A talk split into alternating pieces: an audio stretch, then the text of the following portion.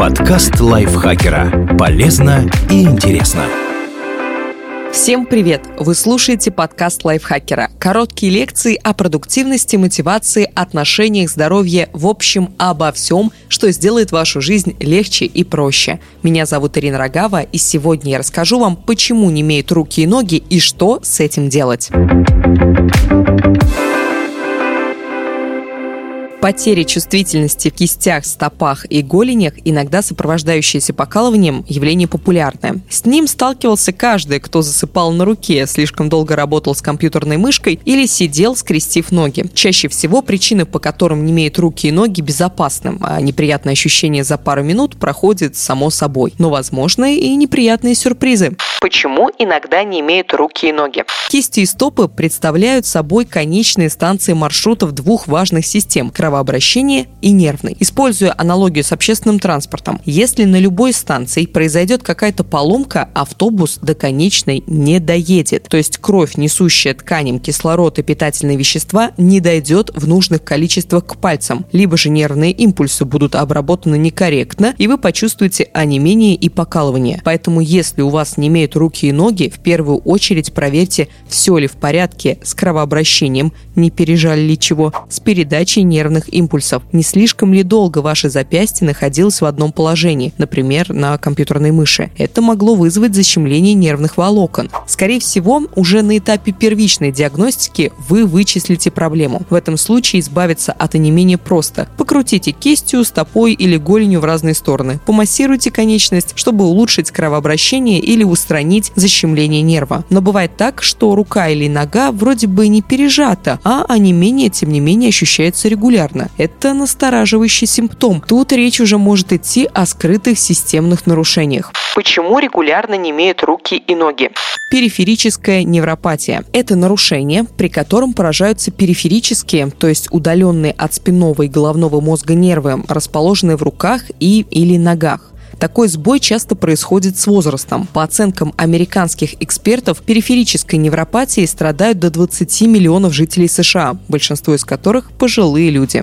Начинающийся диабет второго типа. Часто онемение и покалывание в конечностях – один из признаков симптомов развивающегося диабета, так называемая диабетическая невропатия. В большинстве случаев это касается ног, а не кистей рук, но возможны варианты. Недостаток витаминов. Витамины Е, В1, В6, В12, а также П необходимы для здоровой работы нервной системы. Например, дефицит В12 может стать одной из причин развития периферической невропатии. Впрочем, избыток витамина В6 также может вызвать покалывание в руках и ногах. Любовь к спиртному. Злоупотребляющие алкоголем нередко страдают от дефицита витаминов, вызванного несбалансированным питанием. Кроме того, пьянство само по себе может вызвать поражение периферических нервов, так называемую алкогольную невропатию определенные инфекции. А и покалывание в руках и ногах могут быть симптомами таких заболеваний, как болезнь Лайма, ветряная оспа, простого опоясывающего или вирусного Эпштейн-Бар герпеса, а также ВИЧ или СПИДа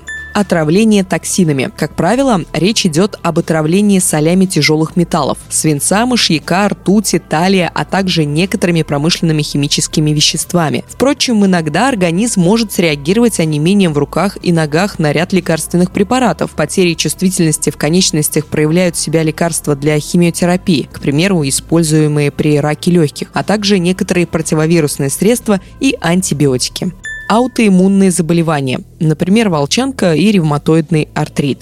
Наследственные нарушения. У некоторых людей наблюдается генетически обусловленные повреждения нервной ткани, например, болезнь Шарко Мари Тута, одним из симптомов которых является регулярное онемение и покалывание в кистях, стопах и голенях последствия травм или излишних физических нагрузок. Иногда при травмах происходит защемление, сдавливание или иное повреждение нервных окончаний, которые диагностируются не сразу. Речь может идти, например, о сдавливании нерва, вызванном грыжей межпозвоночного диска или вывихом кости.